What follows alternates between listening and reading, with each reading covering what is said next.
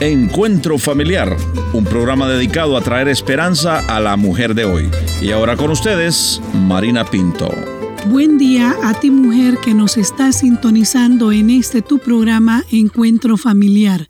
En este programa queremos hablar al corazón de aquella jovencita o mujer adulta que está de novia, a ser sabia y no apresurarse al matrimonio sin antes estar segura de que el hombre que le ha profesado amor y se dice ser cristiano sea un verdadero hombre que ame a Dios y que no solo lo diga para conquistar tu corazón, sino que también lo demuestre.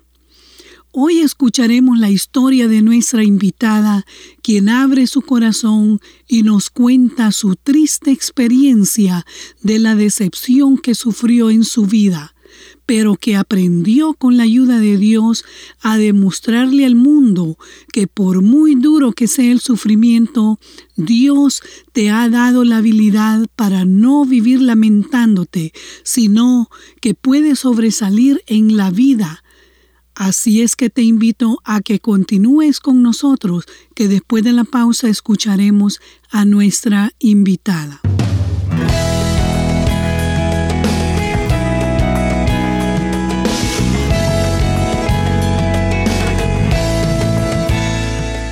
Te agradezco que continúes con nosotros.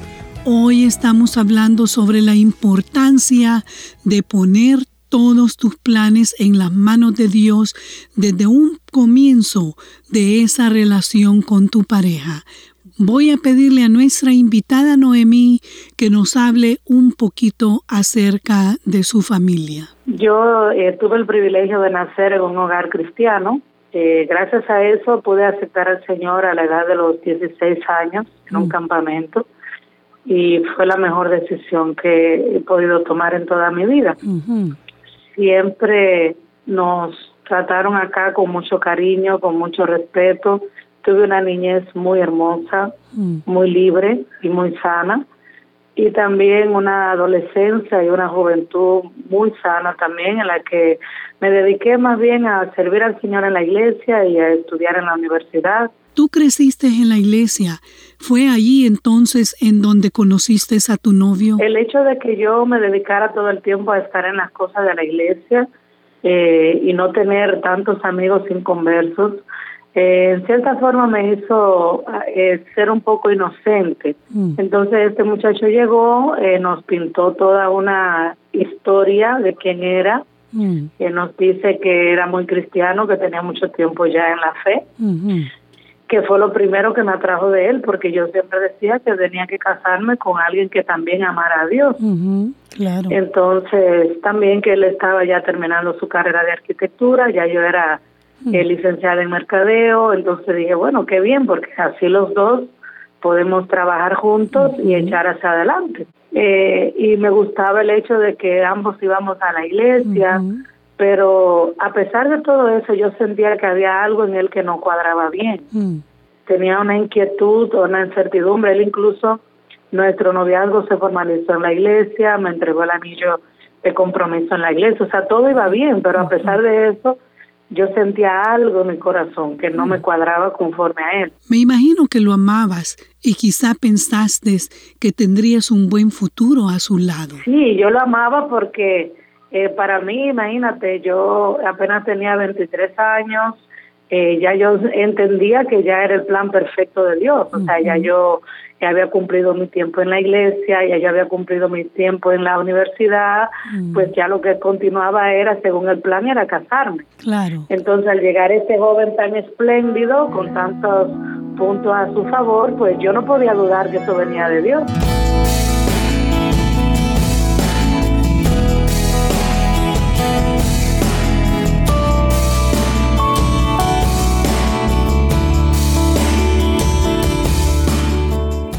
Escuchando a Noemí, quien nos está contando la historia de su vida en la etapa de su noviazgo.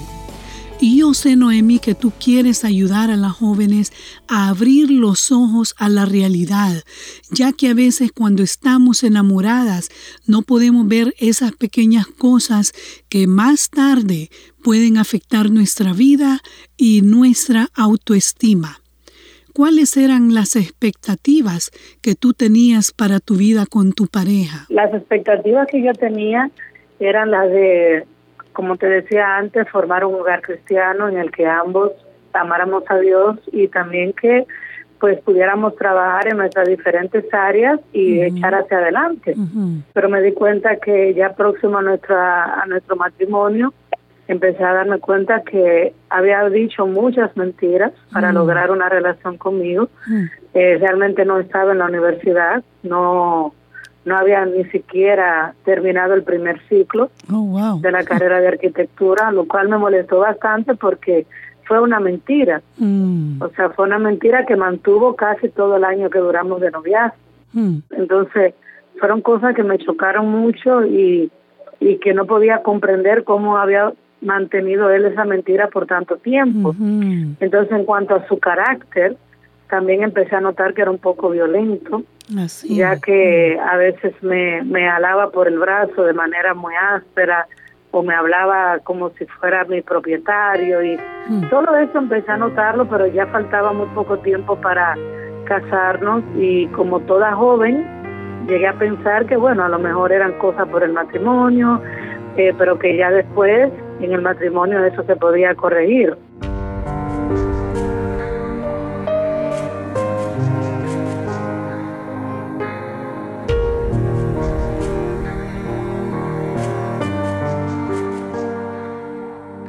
bueno, nos casamos, eh, yo con todas las ilusiones de que las cosas iban a cambiar, pero realmente no, ya en el matrimonio empecé a notar que no le interesaba terminar sus estudios, tampoco le interesaba trabajar, eh, y llegó un punto que los papeles se cambiaron. Quien salía a la calle a trabajar el día entero era yo, y quien se quedaba en la casa con el niño era él. Entonces, esto llegó a, a, decepcionarme mucho, llegué a, sentirme muy frustrada porque ese no era el plan de Dios.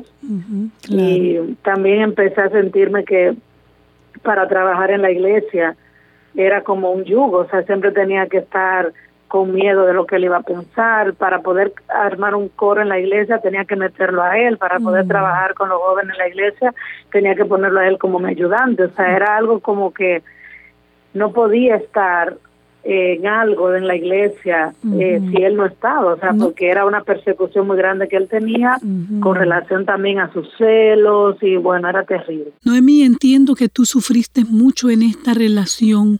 ¿Qué pasaba en tu vida? Cuéntanos. Yo entendía, al venir de un hogar cristiano, que mi llamado era permanecer allí con él porque ya él se había sido el hombre que ya había escogido para casarme mm. y si tenía que sufrir eso por una mala decisión, pues lo tenía que sufrir. Mm. Y duré cuatro años en ese yugo. Mm. Eh, fue una situación muy triste para mí. El 2007 fue uno de los años más tristes de toda mi vida. Fue un año en el que supe lo que es no dormir por dos meses consecutivos, mm, empezar el día y volver a cerrar el día y volver a que empezar, o sea, sin poder dormir por el sufrimiento, una persona abusiva mentalmente. Y gracias a Dios no llegó a abusar de mí físicamente porque nunca le demostré que tenía miedo, aunque sí le tenía. Hmm. Eh, me quedé ahí con él todo ese tiempo porque él amenazaba con quitarme el niño, hmm. amenazaba con, con, con, bueno, era algo terrible. Yo no quisiera recordar ese tiempo. Hmm. Eh, yo aumenté muchísimo de peso porque quería verme fea, no quería gustarle para que no me tocara. Eh, fue una situación muy deprimida, muy deprimente para mí. mi pobre hijo tenía que actuar para que él no me viera llorando, para que él no me viera triste, porque no quería lastimarle, no quería traumatizarlo, pero no era fácil, o sea, tenía que meterme en el baño, tenía que trancarme en la cocina, eh, esperar a que él se durmiera para desahogarme, o sea, fueron cuatro años de mucho sufrimiento, de mucha pantalla, porque también eh, no podía demostrar siendo líder en la iglesia, entendía yo que no podía demostrar el, volcán que tenía en mi casa, un error que también cometemos muchos líderes de la iglesia de querer aparentar que las cosas están bien en casa cuando no lo están.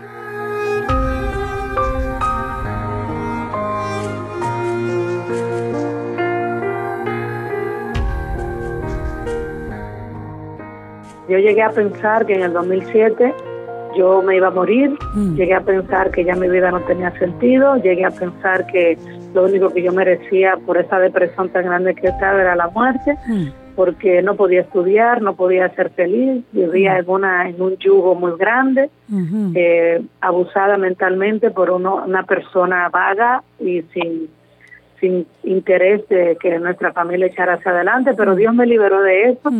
Eh, después de ahí yo tenía mucho deseo de estudiar, hacer una maestría y el Señor me ayudó a hacerla después que me divorcié. Mm. y todo lo hice porque tenía que mostrarle a Dios mi agradecimiento de haberme sacado de esas tinieblas y también para demostrarme a mí misma que a pesar de las dificultades siempre hay una nueva oportunidad. Cuando sientes que todo terminó y se derrumba las espinas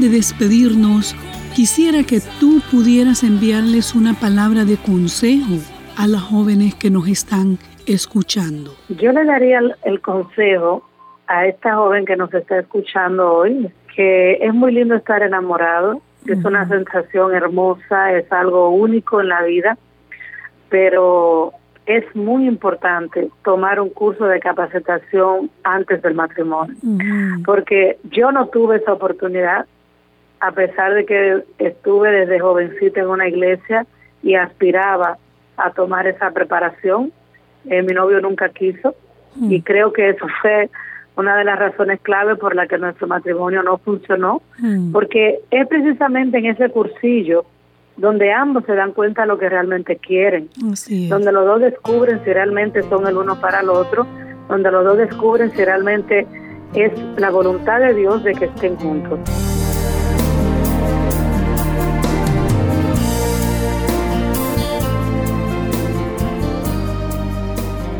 Quiero agradecer a Noemí por abrir su corazón en este día y quiero agradecer a cada mujer, ya sea joven o adulta, por sintonizarnos.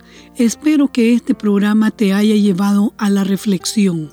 Antes de despedirme, quiero recordarte lo que nos dice el libro de Jeremías capítulo 29, versículo 11, porque yo sé los planes que tengo para ti declara el Señor, planes de bienestar y no de calamidad, para daros un futuro y una esperanza. Quiero recordarte que solo en Cristo hay esperanza y te invito a nuestro próximo encuentro familiar.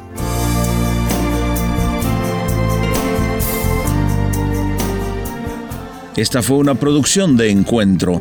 Agradecemos que visite nuestro portal en el internet www.encuentro.ca. Si quiere hacer algún comentario sobre este programa o escribir al programa Encuentro Familiar, le voy a agradecer que vaya al internet y ahí va a encontrar todos nuestros datos www.encuentro.ca. Será hasta nuestro próximo encuentro familiar.